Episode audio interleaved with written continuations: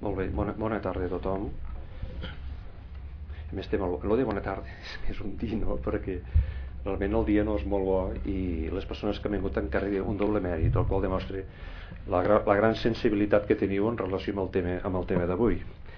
Bé, eh, parlo en nom de Casa Àsia per, per, per dir-vos que ens sentim molt, molt contents de poder avui també acollir en aquest auditori aquesta conferència sobre el paper de la dona en l'escenari polític de la nova Constitució afganesa, que serà a càrrec de la senyora Arfala As, Asraf, eh, presidenta de l'associació ACA.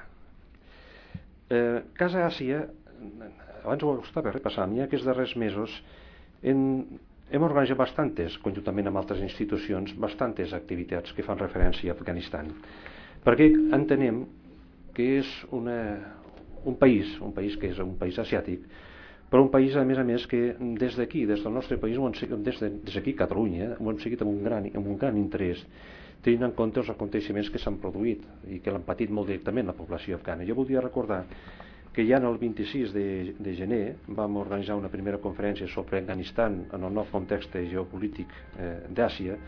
Més endavant, ja al setembre, la Mònica Bernabé va vindre aquí també amb el, amb el, amb el Sagar Malé, que també avui ens acompanya, de l'associació Mapa Sonor, per parlar també d'Afganistan, dels talibans amb, amb l'actualitat. No fa gaire, no fa gaire, crec que va ser en el mes, en el mes de novembre, que també vam mm, organitzar aquí, també amb les mateixes persones, va, va, va vindre aquí la visita de la Sahar Saba, que havia, per cert, havia recollit el Premi eh, Internacional Fons Comín per la seva aportació també en la defensa dels drets de la dona a Afganistan. I avui, avui per quarta vegada també tenim aquesta gran sort de parlar sobre, sobre la situació de la dona en el nou escenari després de la Constitució afganesa. Vostès ja saben, i després ens en parlat més, amb més detall, que la, la Loya Hirga, la, o la Gran Assemblea de, dels Nobles Afganesos, va aprovar el 4 de gener, fa poc, una Constitució per a Afganistan. De fet, era la primera des de l'any 1964. I en aquests 40 anys parlo molt ràpid, ja veig, eh, em sembla. D'aquests últims 40 anys transcorreguts, eh, aquest país ha patit molt. D'una banda, va patir l'ocupació soviètica, les successives guerres civils i un dels règims més, eh, més podem dir, més eh, antidrets humans que, que ha tingut, que n'hi ha hagut molts, però aquest realment Afganistan va ser tremendament és un dels règims més dolorosos per la, per, en el tema que fa referència als drets humans.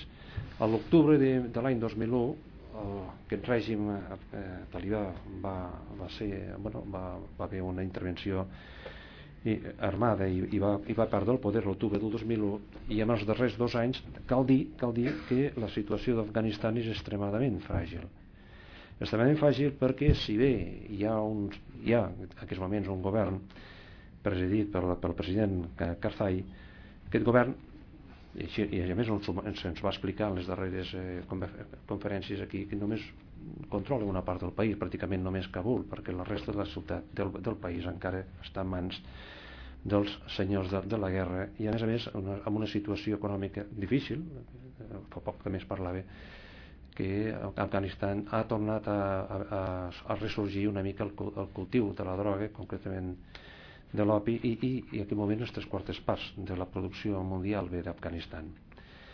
Aquesta Constitució és important perquè és un primer pas per la recuperació de la normalitat d'un país, però això només és un primer pas per la dificultat del propi país, de la inestabilitat política, de la falta de seguretat que hi ha. I a més a més, si parlem ara, que en parlarem, de la situació de la dona encara és molt més complexa la situació de la dona, perquè una cosa és que s'aprovi una Constitució i una altra cosa és que els drets reconeguts a la pròpia Constitució siguin no solament eh, a més de reconeguts en un text, sinó que es puguin aplicar a la pràctica i que la dona afganesa pugui realment viure en condicions d'igualtat amb, amb l'home. Evident que la, ja dic, la, la igualtat entre l'home i la dona està reconeguda a la, la Constitució afganesa, però una cosa és la llei i una altra cosa és poder canviar les tradicions i la cultura, vull dir, les tradicions del, del país. Això passarà molt, passarà molt per l'educació dels homes i les dones, jo diria. De les dones, perquè el 90% de les dones afganeses crec que són analfabetes, però crec que una gran part també de, dels homes i evidentment jo crec que la greu dificultat per la normalització dels drets de la, de, de, la, de la pràctica dels drets per part de la dona està també en el propi home l'home l'home que, que no, no accepta fàcilment i que a més a més crec, crec que el sistema judicial i el poder està en mans dels homes per tant hi ha un gran camí a recórrer però no hi ha dubte que el propi desenvolupament d'Afganistan depèn de l'educació de la dona i el paper que pugui tenir la dona en, en aquest país. Per parlar d'això doncs, ara passaré la paraula al, al, no, només voldria només abans de passar la paraula que mm, agraïm moltíssim, moltíssim el paper de l'Associació pels Drets Humans a l'Afganistan de la ONG ASDA, perquè evidentment que l'ajuda que pugui vir de la comunitat internacional depèn dels governs dels governs que han d'ajudar a que hi hagi aquesta, el desenvolupament d'Afganistan, però també depèn molt també de la mobilització i la pròpia societat civil i això passa pel coneixement, pel coneixement de l'evolució d'Afganistan i aquí les ONGs de tot el món i concretament també les que pugui haver a Catalunya ens ajud, poden ajudar poden ajudar molt en aquest sentit de la sensibilització mm, de la situació d'Afganistan. Bé, doncs ara voldria passar la paraula al, al senyor Sagar Malé que és el president de l'associació Mapa Sonor, perquè ens faci la presentació una mica més, més en detall, si vol, del, del tema i sobretot de la persona que avui en rebem, ja dic que és un gran honor per part nostra revelar aquí a l'auditori de Casa Àsia. Mm, bueno, jo només a, en primer lloc agraïu per segona vegada um, des d'AS de podem estar aquí per explicar una mica i sensibilitzar sobre la situació de l'Afganistan um, bueno, jo represento Mapa Sonor però també represento ASA, diguem, que, perquè Mapa Sonora és una associació audiovisual que treballa fent documentals amb ASDA. Um, I bé, aleshores, sobretot tenint en compte que l'Afganistan, eh, a partir d'un moment determinat, un dels països més pobres i difícils en quant a evolució d'Àsia, uh, un cop ja ha passat la intervenció, ja no està ni a primera, ni a segona, ni a tercera pàgina dels noticiaris i sembla que és feina nostra encarregar-nos de recordar que l'Afganistan també existeix. Mm, l'anterior vegada ho vam fer-ho a través de la conferència que ens va fer la Mònica Bernabé que crec que ens va pintar una mica la situació i, i també d'un documental que vam passar. Però eh, jo crec que qui millor ens pot pintar i explicar la situació són els propis afganesos i afganeses tenint en compte que mm, el punt de vista dels fets i dels fets històrics i més d'una importància com són els actuals i donat el paper de l'Afganistan en, en el canvi que es dona a partir de l'11 de setembre eh, és interpretat de maneres molt diferents depenent d'on sigui el punt de vista i a vegades ens sembla que llegim bé l'Afganistan quan en realitat l'estem llegint des d'un punt de vista dels nostres interessos. Però jo crec que la Ursala ens pot aclarir bastants temes. Eh, fa poc vam estar amb ell en un viatge a l'Afganistan i com a exemple doncs, vam, vam anar a parar en una zona molt allunyada, eh, molt ruralitzada, que potser era de les primeres vegades que havíem vist un, un occidental, i un senyor de la zona ens va explicar que ell estava molt content de veure com la situació de les dones eh, estava canviant tan profundament algú que vivia en una societat completament tradicional i com les dones podien eh, en aquests moments estudiar, tenien una ministra, etc. I bé, algú li va preguntar, i això? Eh, tu no ho deies mai abans, això? I diu, no, és que abans jo no ho podia dir. Dic, ara crec que el punt de vista canvia, i a més amb aquesta noia aquí al davant, que era l'Orsala, és un exemple de com aquesta evolució de les dones eh, és un, una cosa positiva i a nosaltres ens està portant doncs, que vosaltres ens visiteu, que pugui haver una transformació possible al nostre poble, etc. No? Ell també ens va explicar, li van preguntar davant, davant dels fets també històrics del nostre sistema, li van pensar, li van preguntar què n'opinava i ell deia que en el moment en què es va esdevenir tot allò eh, va reunir tot el poble i els va dir que hi havia hagut una molt bona notícia i és que bueno, hi havia hagut una gran desgràcia als Estats Units però que es havien, es havien de posar molt contents perquè eh, era segur que alguna cosa molt forta canviaria i es lliurarien del Bin Laden, es lliurarien del règim dels talibans, etc. Bé, els fets històrics s'interpreten molt diferents depenent d'on ens ubiquem. Eh, per això penso que el fet de que fa un temps en parléssim nosaltres és d'ASDA i en aquest moment em pugui parlar des de l'Orsala, que fins i tot per molta proximitat que hi hagi, eh, possiblement també el punt de vista pugui canviar en funció d'alguna persona que viu dia a dia la realitat dels canvis a l'Afganistan. L'Orsala eh, treballem amb ella des de, des de l'època dels talibans, amb educació clandestina per, per dones, aquell moment no prohibida pels talibans, i es va donar suport a projectes d'educació clandestina i després ja es va evolucionar cap a diversos projectes d'atenció primària, alfabetització, cursos d'informàtica per nois i noies a, a l'Afganistan, etc. Diversos projectes que ja vam explicar en el seu moment i crec que l'Orsal la importància també que té en aquests moments és que no només estan fent un treball humanitari i de cooperació, sinó que estan treballar incidint d'alguna manera com a societat civil afganesa, que són eh, HAUCA, Humanitarian Assist bueno, Associació per l'Assistència Humanitària de Nenes i Dones a l'Afganistan. Des de HAUCA estan treballant fins i tot amb aspectes eh, relacionats amb el canvi social i polític, per exemple, han, han treballat amb els comitès que, que, deciden, que discuteixen temes de gènere en la nova Constitució afganesa, és una miqueta el tema que ens estarà explicant. O participen de xarxes organitzades de dones a l'Afganistan com per exemple és Afghan Women's Network que bé en aquests moments està tenint un cert paper en aquest rol de transformació. Bé, m'he enrotllat una mica massa crec que és més important donar-li la paraula amb ella i bueno, agraïm que també estiguin aquí i us pugui explicar eh, molt millor tot això, gràcies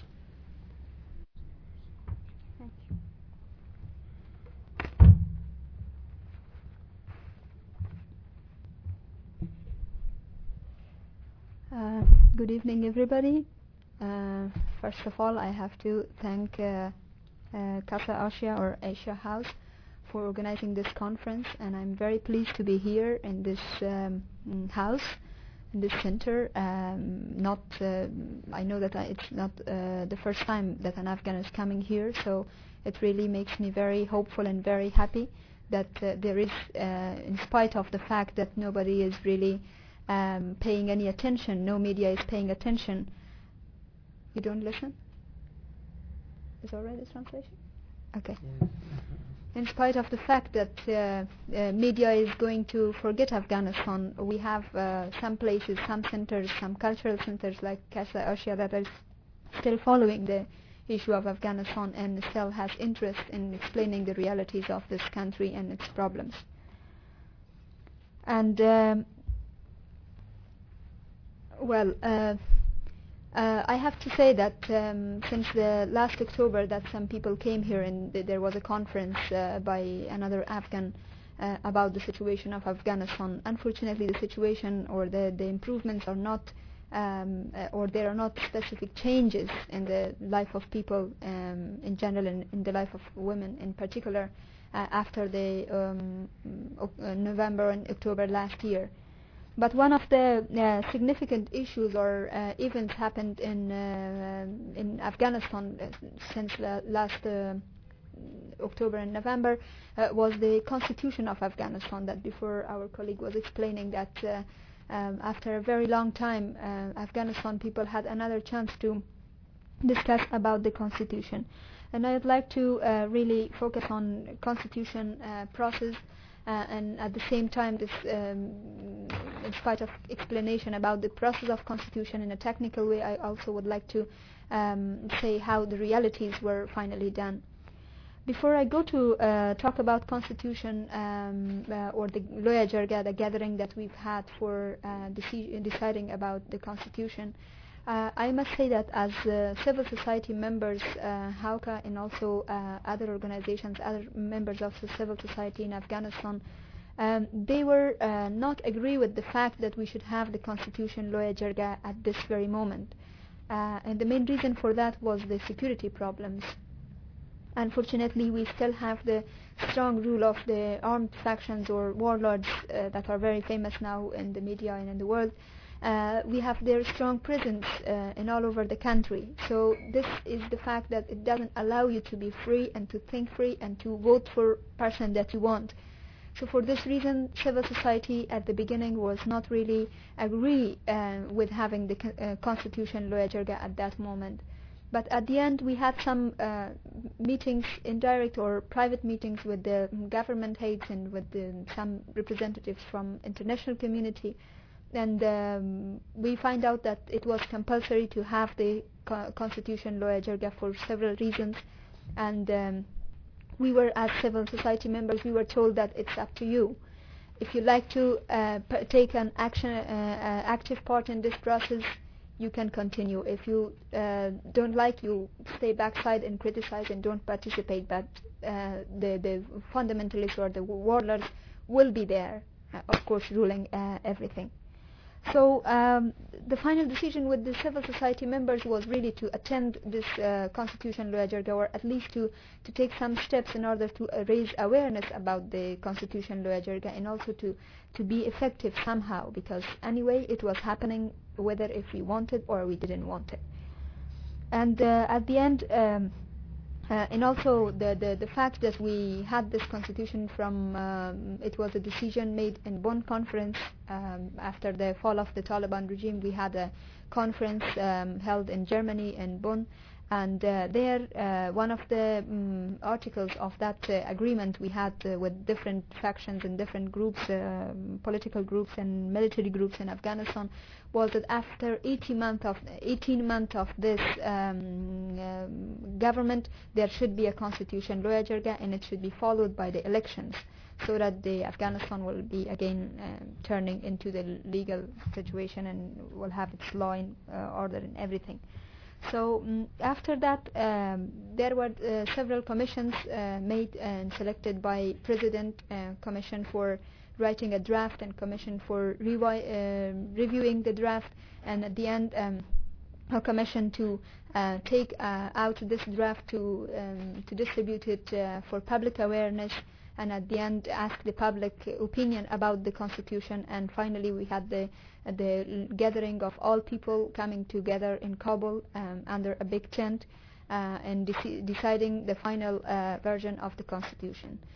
So uh, all this pro- uh, process theoretically uh, was done in a very safe and democratic way. Uh, for example, the Commission, Independent Commission of Constitution, they were um, containing different groups and different people from different communities. There were members of civil society. There were also experts and also there were um, representatives from different ethnicities in order to also keep the balance of um, ethnicity and um, tribes and all that because it has been also a sensitive issue in Afghanistan. Uh, these commissions um, uh, had finished their work uh, nearly in November. 23rd November uh, 2003 was the day that the Constitution uh, Committee has finished their work and they uh, published the, the, the, the documents for public. And uh, one of the criticized, in fact, about this started from there because uh, it gives a very short time for public opinion. 23rd November, we had the draft in our hands, and on the 10th of December, we were going to have the constitution. So it was not really enough for for people uh, who wanted to have some further suggestions and some further information about uh, or changes in the draft uh, constitution. And then, uh, apart from this process, which was mostly technical, um, during this uh, time, um, the the role of the civil society um, was mainly focused on the preparation for the constitution Loya Jirga. One of the activities that HAWCA was also involved uh, too much on it uh, was, uh, as I said, the, the, raising awareness about the constitution. For example, um, I was um, uh, working with different groups and different uh, communities um, and platforms and organizations in order to raise the issue of women and human rights and all that within the text of the constitution one of these groups, which was mainly um, an expert um, expertise on law and um, constitution, which, uh, which, was called Gender in Law Working Group. And that group was headed mainly by the State Minister for Women's Affairs and Minister for Women's Affairs. And we had different um, experts on the law and legal issues and constitution uh, in order to um, re- review all the draft constitution from the first article up to the end and try to uh, include the issues of human rights, women's rights, gender equity within the constitution. And um, apart from this group, there were also several organizations and several uh, other groups which were uh, trying to um, have some suggestions and some um, opinions on the constitution. And at the end, all the civil society groups had uh, organized a platform where they were talking about the suggestions and the reviews they had on the constitution. And apart from this, um, also um, HAWCA, uh, together with the, the network of uh, women NGOs in Afghanistan, which is called Afghan Women's Network, and um, they uh, have decided also to have um, another kind of awareness, which was mainly to work with communities and even with the, the, the most um, remote areas um, and the communities that are not educated and they are illiterate and go and really uh, help them to, um, to know what is finally the constitution. Uh, because there was an idea before having the, the finalization of the constitution. Uh, some people were thinking in the level of the government even. They were thinking that um, as majority of people in Afghanistan are illiterate, so we don't need to go and to have a public awareness. They will not have any kind of idea about the constitution. That we absolutely were not agree with this fact, and we, th- we thought and we actually practiced in the same way that it's important even for very illiterate women to think about constitution and to uh, express herself what she wants to be in the constitution.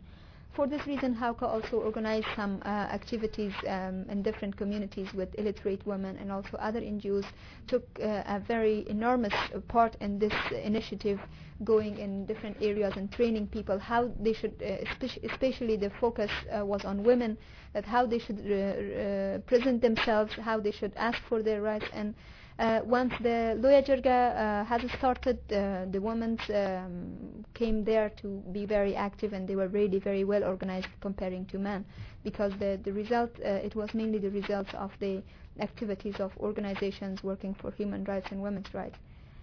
Well, um, the the process for being in the Loya Jirga was also one issue uh, that um, unfortunately we had huge problems in it. Uh, it, um, it, was supposed to have uh, elections in every uh, provinces. we've ha we have 32 provinces all over Afghanistan and um, uh, we were supposed to have 500 delegates from all over the country and um, out of these 500 delegates hundreds of them should be women now the, the process of election uh, which was mainly mm, organized uh, uh, in all over the country. In some places where there were more fundamentalist groups, uh, women, for example, could not uh, candidate themselves for the elections. And they were uh, receiving threatenings. Um, one, one of the very direct examples I have is from Nangarhar province, where we have the um, literacy centers, and we were just there when there was election, and one uh, young uh, woman who was um, uh, very active in an NGO, and she was elected by a large group of people. Men and women had elected this woman as a representative for the Loya Jirga but just right in the second day, uh, immediately some um, uh, armed men came behind her house and uh, bring a letter that says um, either you have to um, resign or stay backside or um, the consequences uh, is up to you. So she got this threatening letter and she had to um, stay backside and not attend to the Loya Jirga. Such cases were really um, very huge in several parts of Afghanistan, especially in the western part, uh, in Herat, in um, uh, southern cities of Kandahar and Ghazni, and also in the north in some places. Uh, this was directly related to women, and even men were also have, having the same problem. Uh, as an example, from Kabul, the majority, the vast majority of delegates of Loya Jirga from Kabul were from one war um, uh, warlord party or one of the factions that is also the ruling um, have the ruling part in the government uh, in the Northern Alliance. Uh, we had, for example, 200 delegates from um, from Kabul and northern provinces, and uh, imagine that 180 were from one uh, uh, one village, uh, one valley, which is Panjshir Valley, and it relates directly to one location. So with all this, I mean that in spite of the fact that the election process theoretically was um, under the observation of the United Nations um, uh, mission for Afghanistan, which is the political section of United Nations, um, in spite of the fact that there was independent uh, commission of human rights uh, controlling and observing the election process, we unfortunately, due to the uh, strong presence of warlords, we didn't have uh, enough representatives of, um, I mean, the real enough representatives of people and the uh, constitution, Loya Jirga. And uh, after a few days uh, delay, um, in uh, December 12th, the Loya Jirga has started and um, with the fact that the first days, uh, I must say, it was more uh, well organized, and uh, little by little, the media started to say that everything is going very well. And when they decided to practically work, because um, they uh, started working after uh, first two days of uh, formal things, the problems has raised at really at that time because everybody, um, especially the the groups uh, uh, who were representing different um, armed factions, they were trying to um, to create several several problems. For example, one of the things they were trying to do was to encourage the ethnic discrimination or language discrimination. And uh, at the end, um, um, I must say that in all the process of Loya Jirga, uh, the rule of um, there was a kind of atmosphere that you could see two significant rules or two significant uh, mentalities. Uh, one was uh, about women that you could see uh, these hundred women, majority of them, I would not say all of them, but majority of them were very well organized and they were very well trained. explaining their problems and they were very well trained in asking for their rights and for their um, inclusion of human rights and women's rights issues uh, within the constitution. And the other group, which was also more or less organized and they were trying to work more in a negative way, were the groups um, related to fundamentalist groups and mainly the, the military factions.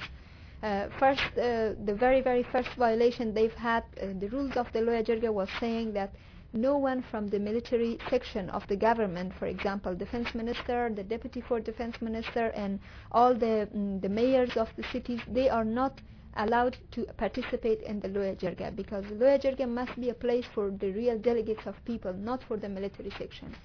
But we've had um, all mujahideen uh, or jihadi leaders uh, present in the Loya Jirga, from the head to the toe, all of them were there and we've had um, uh, th- that was something very directly. You could see all the leaders, um, jihadic leaders, sitting in the very first line, uh, talking about the uh, the, the Loya Jirga, and they were um, very satisfied with this fact.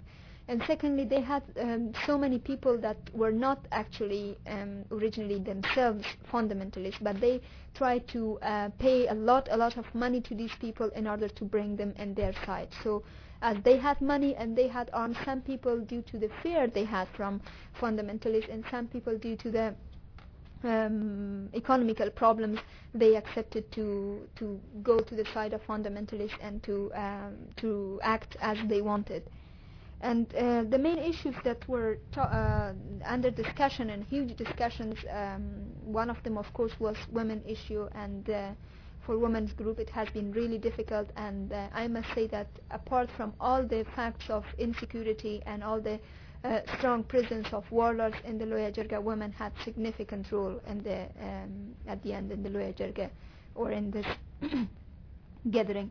And um, uh, uh, as an example, from the very first day, uh, one woman stand up and asked for her rights, uh, and she asked that a woman should be the deputy of the, at least the Loya Jirga, because they are minority and no one is voting for them. And she was kept silent by um, the chief of the Loya Jirga saying that you sit down because two of you is equal to one man. And that was really a terrible reaction from a chief of uh, the, the Loya Jirga and for the international community it became another uh, I must say a big shame because uh, the, the, the originally they were trying and supporting all the process to have involvement of women and at the end the chief of the Jirga or the gathering is saying that two of women are equal to one man. That was the very first thing um, happened in the very first days. And secondly after um, two three days another very young lady um, who was uh, elected by people from one of the provinces in the western Afghanistan she stand up and she asked for the um, um for the criminals of war and criminals of uh, um, distractions, those who are uh, res- responsible for distractions and for all the, the problems in Afghanistan, uh, instead of uh, um, bringing them here to decide about the constitution, they should be courted. And actually, she had only one minute uh, time to speak, and she uh, didn't take any name of anyone. But this uh, one minute speech has caused another um, conflict within the the, the, the Loya Jirga group, and uh, all of them attacked this girl, and they decided to uh, that this woman should leave immediately the the hall. And um, some they asked even for some um, soldiers to come and take this girl out of the Loya Jirga. So uh, that was also one of the issues that uh, became really very, very uh, big in Afghanistan because for the first time a woman stand up and says uh, something very directly to the criminals of war which were uh, present there. And uh, that also shocked the government and also the international community. And after this um, issue, these two main incidents, um, the, the atmosphere was totally changed and the women started to be more uh, active and they were encouraged because there was a huge um, nationwide I would say because in the international level I've heard that the people didn't know about these issues but at least in Afghanistan everyone uh, started to know about women's role and they encouraged women and women started to be more active uh, afterwards and um, all their um, actions and efforts uh, finally ended up with the three main uh, achievements for women in this um, paper or in this constitution, which uh, one of them was saying that all citizens of um, uh, Afghanistan, including men and women, are equal uh, in front of the law. And it didn't have including women and men, and women were succeeded to um, at this point the second issue was the issue of uh, customs and traditions. Um, as I think mentioned before by uh, one of the colleagues here, uh, one of the problems in Afghanistan is this uh, customs and traditions, the negative parts of customs and traditions, and we really face in everyday life problems about this, and it's a confusion uh, for people. They don't know if it is their religion or th- if it is their uh, their custom. So one of the, another arti- article is um, part of another article is saying uh, about women that all customs and traditions that are violating uh, basic human rights and women's rights are totally forbidden. So that also gives women organizations and women groups a chance to fight for these negative parts of the customs and traditions. And the third achievement was about the political participation of uh, women. Um, that uh, in one of the articles, uh, I guess Article 83, was saying about uh, the, the, the participation of women in the government. Uh, government that uh, it was saying something in a very general way that women's participation in the government must be guaranteed. But now there there is a percentage that at least uh, two percentage or two percent of uh, the the government should be ruled by women, and it is something, um, however, in one way nothing, but it's significant because before it was talking in a very general way. But uh, besides the issue of women, uh, there was also another uh, issue that caused really huge problems uh, because of the, the crises in Afghanistan and because of the fact that I mentioned in the very beginning point that uh, civil society or we were not agreed to have this Loya Jirga, it was mainly because of the reasons that I'm going now to explain. One of them was the kind of the government, um, which uh, system for the government uh, do uh, we need for today's Afghanistan majority of people uh, believe uh, strongly on uh, on a system that doesn't allow to different groups and warlords and military people to be in the government. But the military people are trying to take advantages of, let's say, democracy and ask for a parliamentary system. So majority of people in Afghanistan wanted a presidential system. Uh, with the president with more strong um, authorities so that he can have more power to work. But warlords were trying to say that no, we need a parliamentary system because it is more democratic, you have more participation of people, and so on and so on. So they become immediately people that they defend democracy and they defend uh, people's rights and people's opinion and all that. Uh, that was one of the major points of discussion that caused problems. Uh, the other thing was about the public language.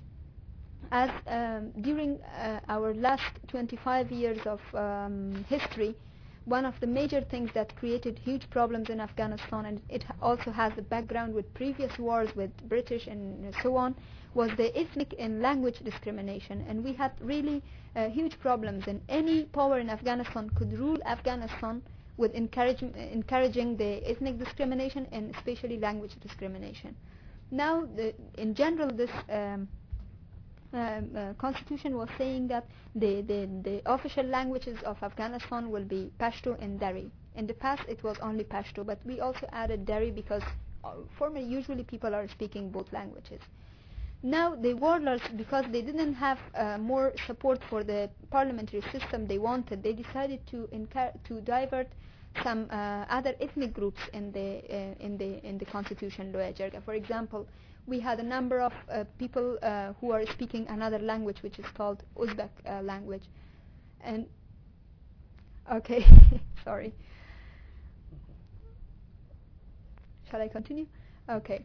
Uh, one of the groups in Afghanistan are speaking in Uzbek language the warlord groups or the groups uh, who were worried about their votes for parliamentary system, they were trying to go and uh, encourage the, the, the Uzbek people that you know that your your language must be officially recognized and must be a national language. So they are not paying attention attention to you. Come with us. And these poor people, they are mm, most of them are not very well educated and well trained, and they in that um, under that tent with no access to outside, with no access to any other people, it was difficult for a number of people to know what is in their favor and what is not in their favor. So they could easily find some problems and they could easily uh, find, uh, create really big conflicts and uh, complications in the process. Um, and uh, in this way, um, in the very last days of the Loya Jirga, the atmosphere was really very chronic and um, there was a fear uh, from the, I would say, from the international community side, especially United Nations and um, the international uh, community, the Europeans and all, that uh, even there was a possibility of a war, just because of this problem, because symbolically these 500 people in the gathering, they were um, in fact representing whole the country and anything happening inside these people, among these people, it could affect directly all Afghanistan, from the north to the south, from the east to the west. So that was a moment, there was a moment that um, uh, the Loya Jirga uh, constitution, Loya Jirga was nearly failed, and um, at that time, uh, finally the international community uh, was forced to do a very direct interference, and they had asked for the representative of uh, United States, representative of European community, and also representative from United Nations. They went and they talked with the uh, jihadic leader and with the significant, I mean, powerful military forces uh, who were present in the uh, uh, Loya Jirga. And uh, at final, they decided something that is um, not absolutely ideal. Um, the, this constitution, I must I must um, emphasize on the fact that it is not really something ideal. It's absolutely not something that the people of Afghanistan want. But at least now we have a paper that says just few things, not uh, really enough, but it, uh, it says few things.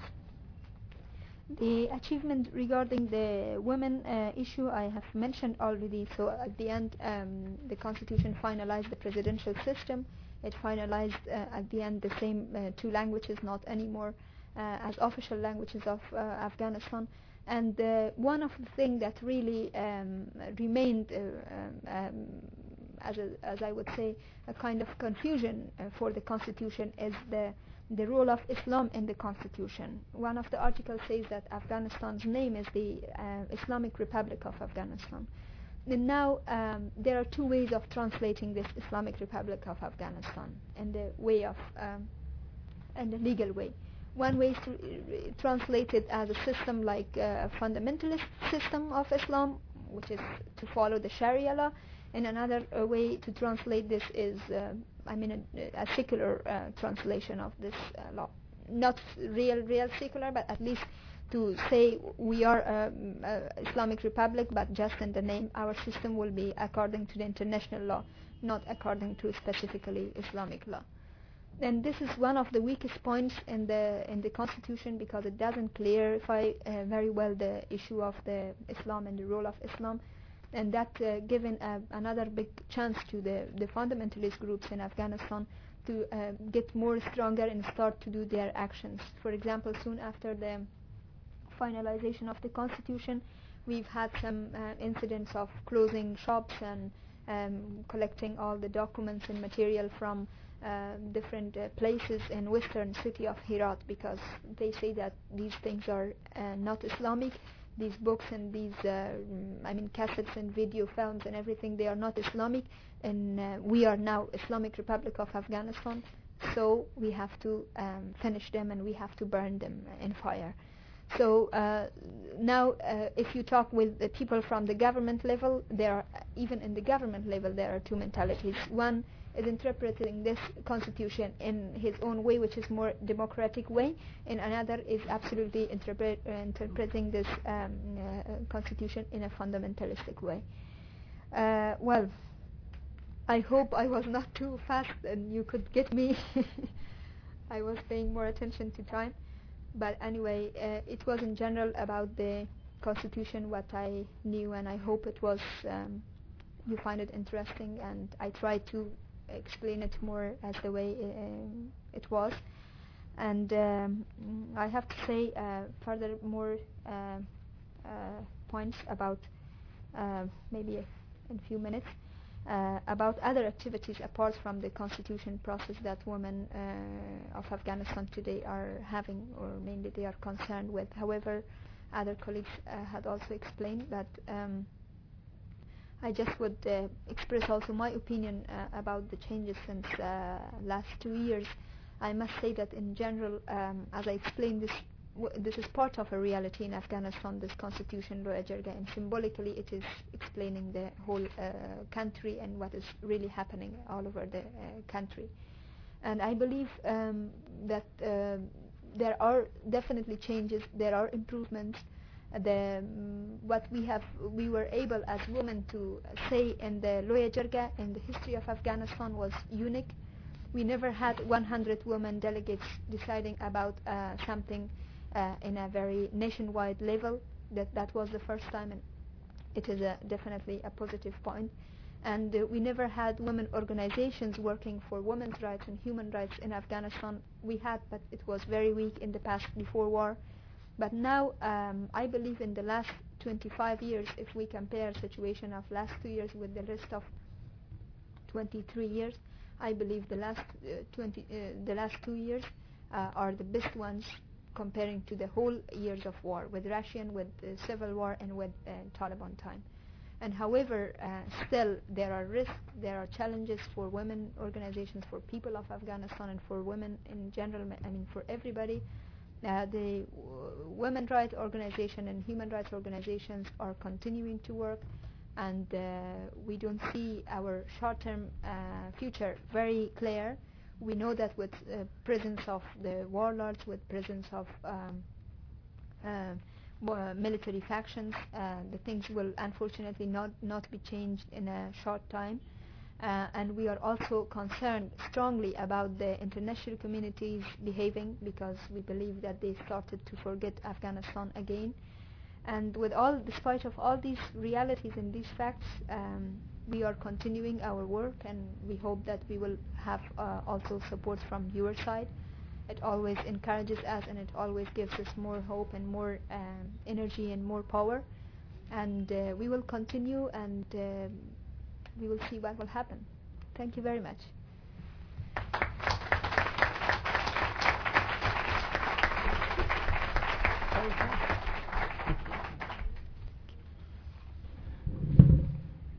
Bé, moltíssimes gràcies i ara el, el passaria, podríem passar a que hi hagi una mica de col·loqui i, i per tant podem, a partir d'aquest moment ja podríem fer preguntes espera un moment que, per facilitar la, la traducció simultània senyor Bé, jo volia preguntar eh, als Estats Units què justifiquen per mm, seguir tenint l'exèrcit en allà. Quina justificació donen? Eh? aquest. I després també volia preguntar si l'assassinat de dones a mans d'aquella manera tan ferotge també s'ha acabat. Les dues preguntes.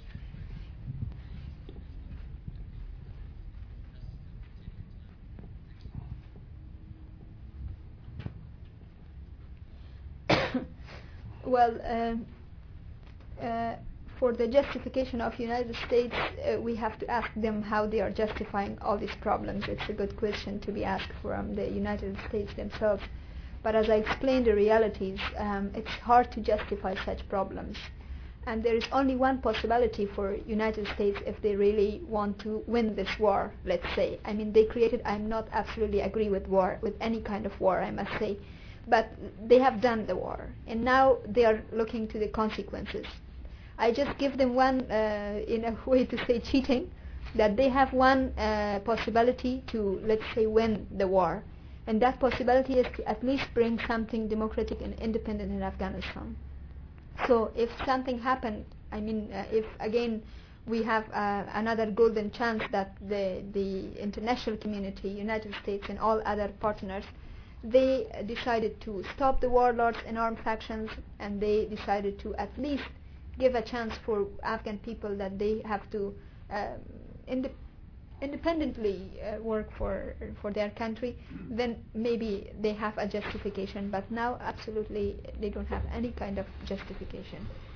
About the executions uh, that you said, that kind of public execution uh, of women that you've seen, maybe the images in the media, is not happening now. Uh, but uh, I must say that there was one case of public execution of a man in uh, south um, western part of uh, Afghanistan in Helmand province and he was one of the drug smugglers and the mayor of the city decided to publicly uh, execute him in order to show that immediately after this incident the Human Rights Commission and all organizations went there and they decided to criticize and uh, create some things that it didn't uh, continue.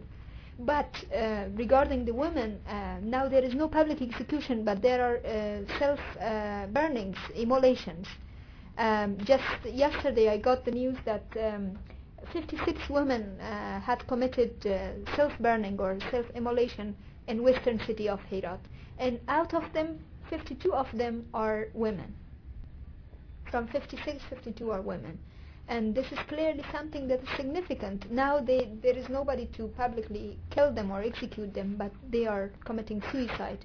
And it is something that the world and also the government of Afghanistan must have a clear answer for that.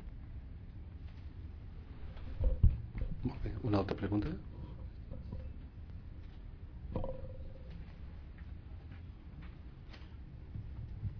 Respecto a la Constitución y al campo que abarca, supongo que habrá muchas diferencias entre lo que es la ciudad y lo que es la zona rural. Pasa como en Nigeria, que en ciertas zonas rurales donde no llega el gobierno democráticamente elegido, eh, la Constitución no, no, sé, no regirá la vida de esta gente y sí las pequeñas comunidades judiciales electas por no sé, la gente del poblado. ¿O realmente crees que la Constitución puede llegar a albergar a toda Afganistán?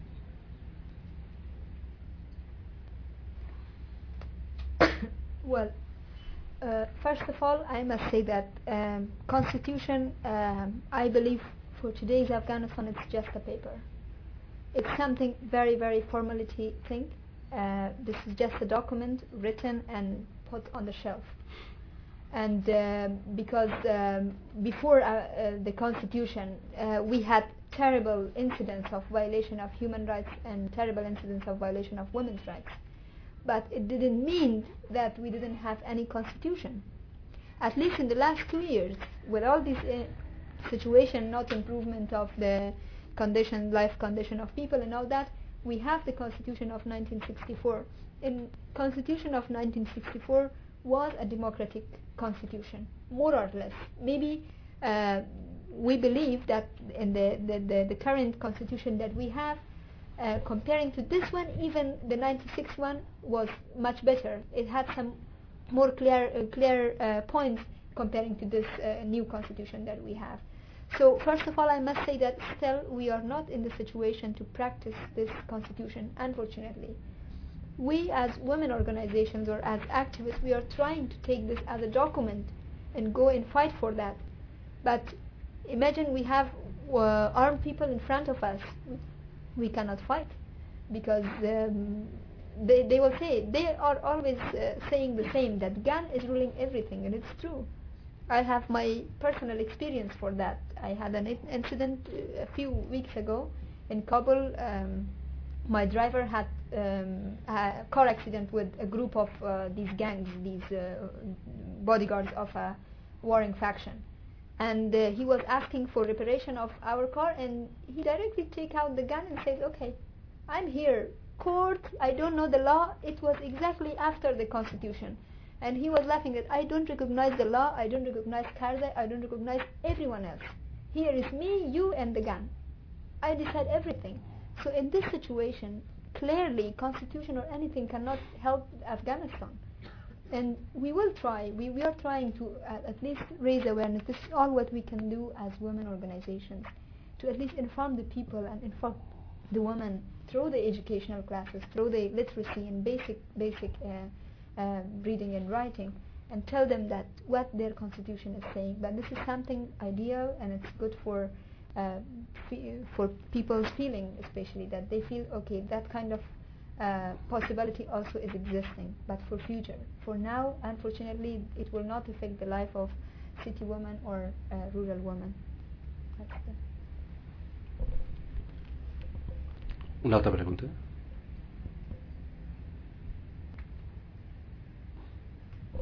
Bé, doncs jo sí que la faré, no? Eh, estic d'acord amb, el, amb, el que acabes, amb el que acabes de dir, que perquè les dones puguin exercir els seus drets cal que els coneguin, perquè hi ha moltíssimes dones que no coneixen i segur que hi ha moltes dones que no saben ni que s'ha publicat una Constitució a Afganistan. Quin paper té els mitjans de comunicació? I, i, I quina presència té la dona en els mitjans de comunicació? La televisió, per exemple. You mean uh, Afghan TV? Yes. Well, I must say this is another uh, fact, another uh, conflict or problem that exists. That at least uh, until one month ago, uh, women were not allowed to appear in the television of Kabul uh, for singing. I mean, they could uh, read the news, they could be seriously uh, present, but not uh, as a woman singer. So that itself shows that how was the presence of women. But uh, for the constitution, um, as long as it was relating to, uh, as I say, the civil society groups, women groups, and in general civil society group, because it also includes some men working for human rights and women's rights uh, group. Uh, the, the only uh, one of the maybe positive uh, issues or uh, improvements in Afghanistan, I would say, is the the, the media, or let's say freedom of speech in the context of media. Uh, as an example, we have uh, 250 newspapers in Kabul. In the hi- history of Afghanistan, it's the unique time we have such huge number of newspapers and magazines. These are the ones registered because without government registration, they cannot work and uh, among these 250 uh, newspapers and magazines we have uh, a group of them working for um, fundamentalists. They're always the, the, in debates and, and questions and answers and all that they are the side of fundamentalists. They and the name and everything they are totally in that side. But we have also other um, groups that are mainly working for women uh, organization. But besides that we have groups that are um, I would say if today we have some democratic forces, they, the only way they can work, these democratic forces, they can use the media. And there are uh, some facts. For example, several um, um, people, uh, individuals who are open-minded, who, who, are Democrats, they used to write um, articles. Uh, they cannot speak directly uh, to the warlords, but they used to write articles telling all the realities and it's something that it never happened in Afghanistan. And at least in, then, in, in this context, um, fundamentalists are really getting crazy because they cannot do anything. Um, I would like to also give an example for this. Uh, we have um, the, one of the deputies of the Ministry of Culture and Information who is really a very uh, well-respected person and he has really great ideas. He's a very democratic uh, personality. he started to uh, write about the uh, war criminals, and he was writing and telling all the real real cases with dates and with incidents where it happened and how it happened. And his new, one of the newspaper, he always uh, was writing. And at the end, he got a letter, a threatening letter from uh, Sayaf, which is one of the warlords, big big warlords, saying that uh, anywhere uh, we find the possibility, we will not leave you alone. So he put also printed this letter with the signature of Sayaf uh, and put this in the newspaper. So the, the, the let's say the, the newspaper war has begun, and they were writing against each other for weeks and weeks, and it was continuing. Um, so uh, the only source that now the, the in the level of Afghanistan, I would say, uh, for people um, is possible to use more or less is uh, um, media. Uh, and one of the reasons uh, I personally believe that it's maybe because uh, the fundamentalist groups are very weak in writing because they were always fighting with guns. They were busy with drugs, guns, and uh, things far from education. And now, when it comes to, to fight in newspapers, uh, they never, I mean, in, in, no field they are winners, but especially here, they absolutely cannot uh, continue. But they always try to, um, to find the easiest solution, which is to show that we have the military power and that's it. Una altra pregunta?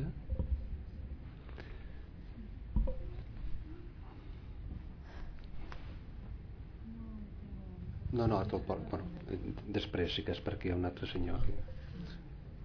Hola, um, abans ha comentat, has comentat uh, el tema de la, de la presència dels Estats Units, la justificació o no d'aquesta presència.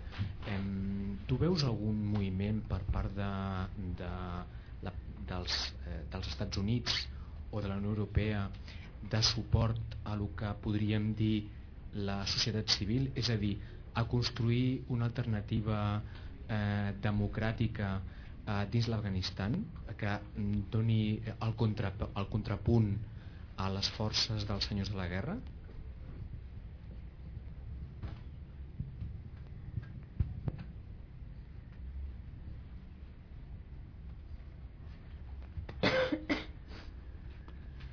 Um, unfortunately, not yet. I have uh, not seen any kind of um, support, a very clear and direct support to democratic forces. Um, uh, as an example, uh, I know one of the uh, newspapers uh, is a very, I would say, strongly a political newspaper, and behind this newspaper, I know that there are mainly democratic forces um, democratic forces in a sense that they are always taking a very clear side uh, about the presence of fundamentalists, about the danger of uh, mm, uh, international communities, uh, I mean ignorance about Afghanistan, and about several issues which are mainly critical.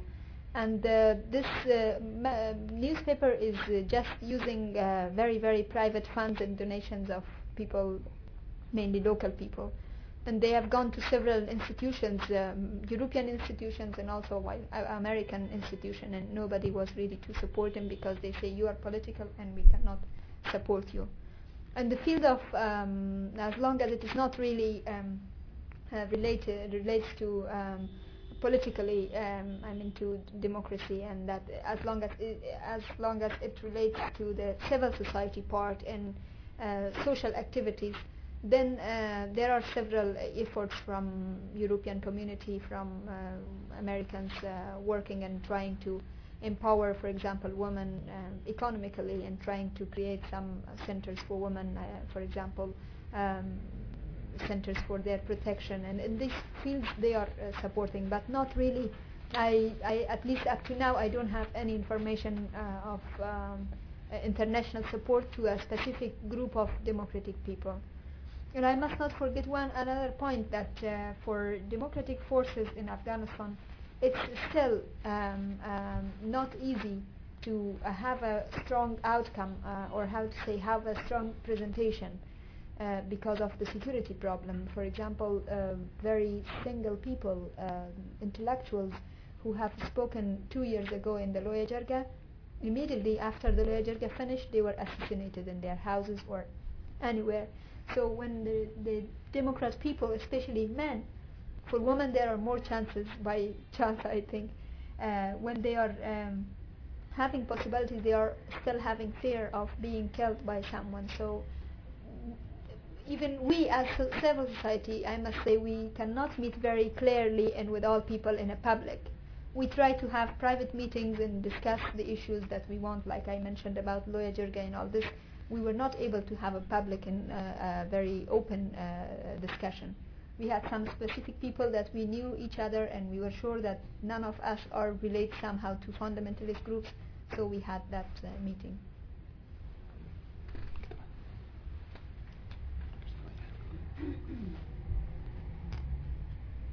Sí.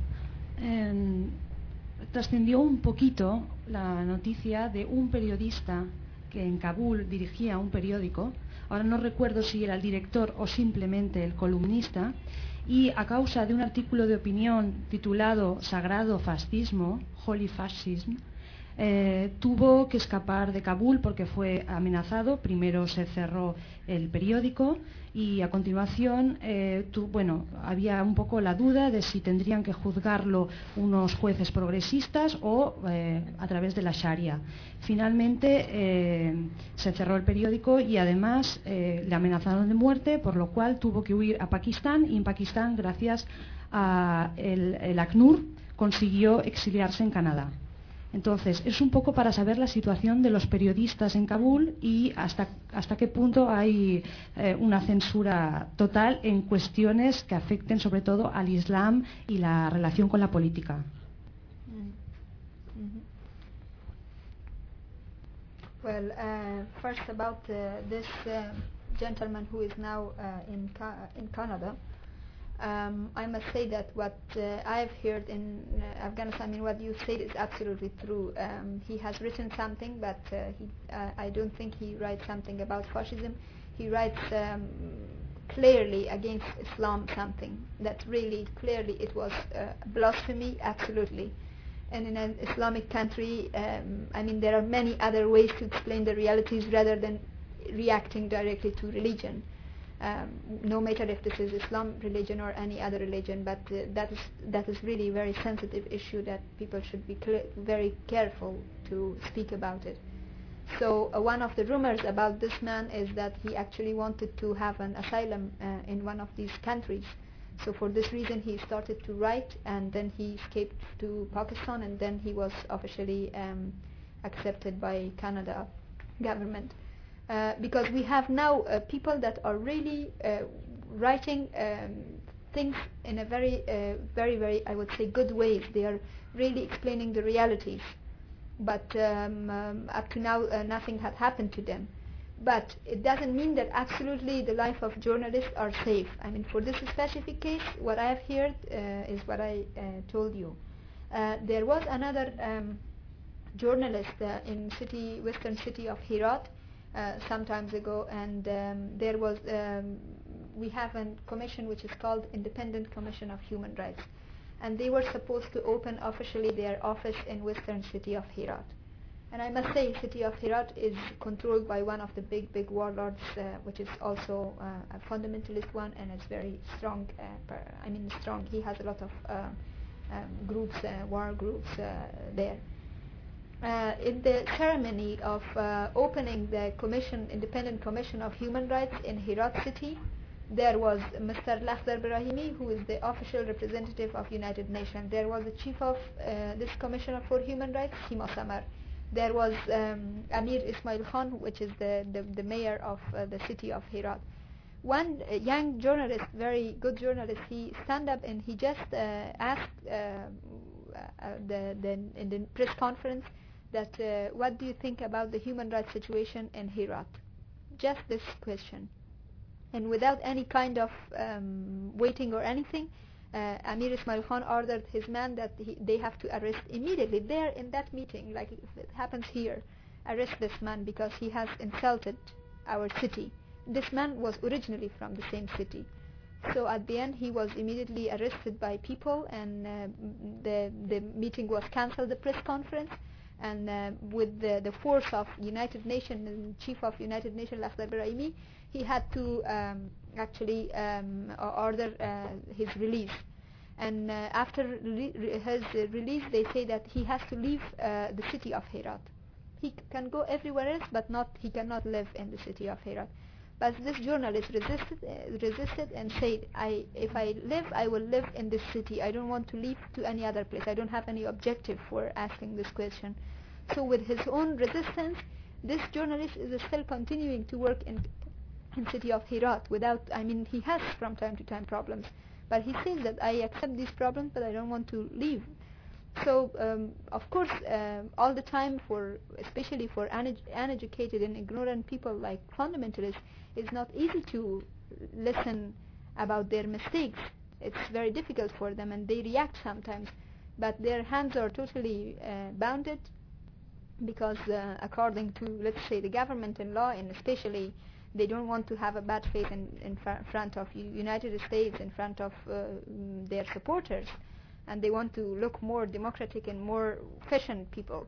So they are trying to tolerate everything.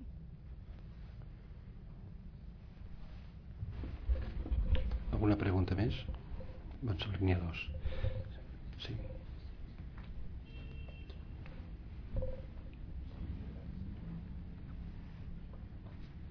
Bé, eh, encara que sigui una ingenuïtat davant del que ha explicat la senyora Esraf, se m'ocorre preguntar si hi ha algun, si existeix o hi ha alguna idea de que pugui existir algú semblant a un tribunal constitucional. Aquesta seria una pregunta. Una altra cosa també m'interessaria saber si la situació actual, en comparació amb la que hi havia en l'època prèvia, l'època de, del govern, diguem-ne, procomunista, si eh, diguem-ne té una similitud o la situació actual és des del punt de vista diguem-ne de les, dels drets de les dones millor o pitjor a la que hi havia la que podia haver llavors. Després també una curiositat seria saber si la Loia Girga va treballar sobre un esborrany de Constitució previ i en cas de que si fos així qui el va elaborar aquest esborrany? I tinc vàries, en tinc moltes però evidentment eh, parlen aquí perquè seria excessiu gràcies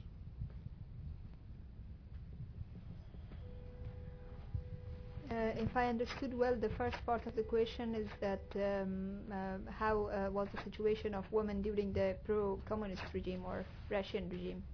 Or you wanted to compare these two situations, is that right? Am I right? Yeah, okay. Um, well, the, as I mentioned before, um, from my very personal point of view, uh, I always compare the last two years' situation with uh, what happened to us before. And at least um, uh, the other part before war, I would say, um, as uh, according to our history, we've had much better situation uh, comparing to now. Uh, but uh, with the, pro-Russian regime, pro-Soviet regime that we had in Afghanistan, the situation of women were not um, uh, as better as it is today. I mean, in in, a, in another sense, because during the Russian time, the country was under occupation, and everyone was not agree. I mean, majority of population were not agree with that occupation. So that itself was creating problems. For example, at that time um, they were not uh, violating women's rights in the way that the fundamentalist groups or Taliban were violating.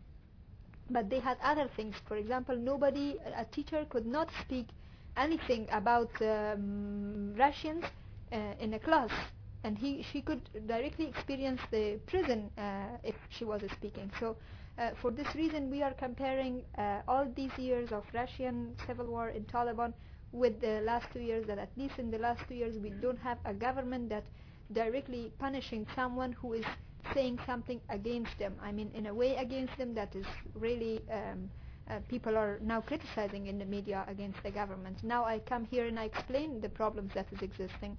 Somehow it's also against the government, but I don't have any direct problem from the, the, the, the level of the government.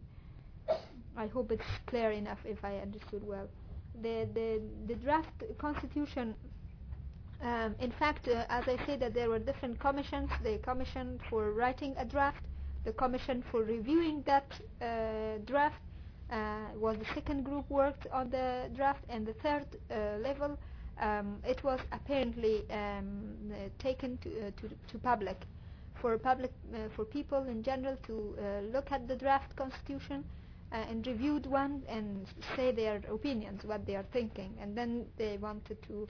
Um, practically didn't work, but they wanted to actually to include the ideas of people also in the constitution. And the, the final one was the Loya Jirga um, discussion. And the Loya Jirga, they were distributed into 10 working groups, and each group was supposed to work. Uh, at the end, as I explained before, um, they practically worked a lot, but without any results, because the final thing this was decided without uh, um, being clear for me or for anyone else what had happened for this decision. In one moment, everyone has, um, I mean, every majority of the uh, Loya Jirga members has, uh, mm, how to say, has decided not to attend the Loya Jirga gathering. It was, for example, in the morning. In the afternoon, the last, very, very last day, in the afternoon, Karzai arrived, all officials arrived, and the chief asked, who is agree with the constitution? And everyone uh, shake their hand that everyone was agree. So at the end, we didn't know what was the practical results of the of the Loya Jirga. I mean, in the way that they have worked. Molt bé, crec que ja ara l'última pregunta ja, si... Que, no, em sembla que sí, tu mateix.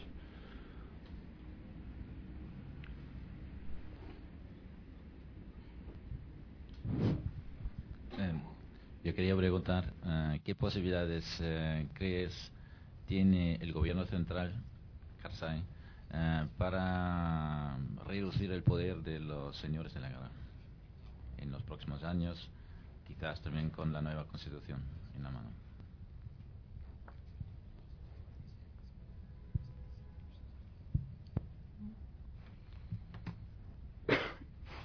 Um, as I mentioned in the very beginning, that um, unfortunately uh, we as Afghans are um, one of the issues that really is a big concern for us is that Afghanistan is being forgotten by media, the international media, and also little by little by the international community.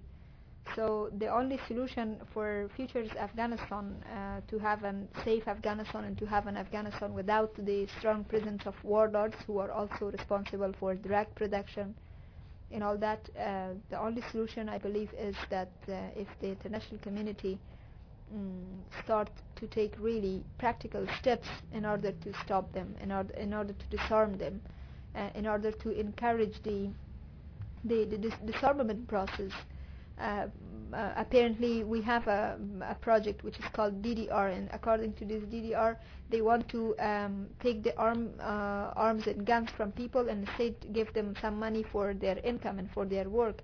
But this program is badly uh, going slow. It's go it's going too much slow, and we want this to be faster because now again on the June 2004 we are going to have the elections, and in election the same will happen as constitution Jirga, and we will have the warlords maybe winning or maybe being again part of the government. So the, um, one of the key issues for Afghanistan still is security, and it can be solved if um, just uh, the, the, the, the warlords or the um, let's say the drug produ- producers because the same they are mostly the same people if they stop um, being uh, in power uh, in Afghanistan and the disarmament process should be really taken serious.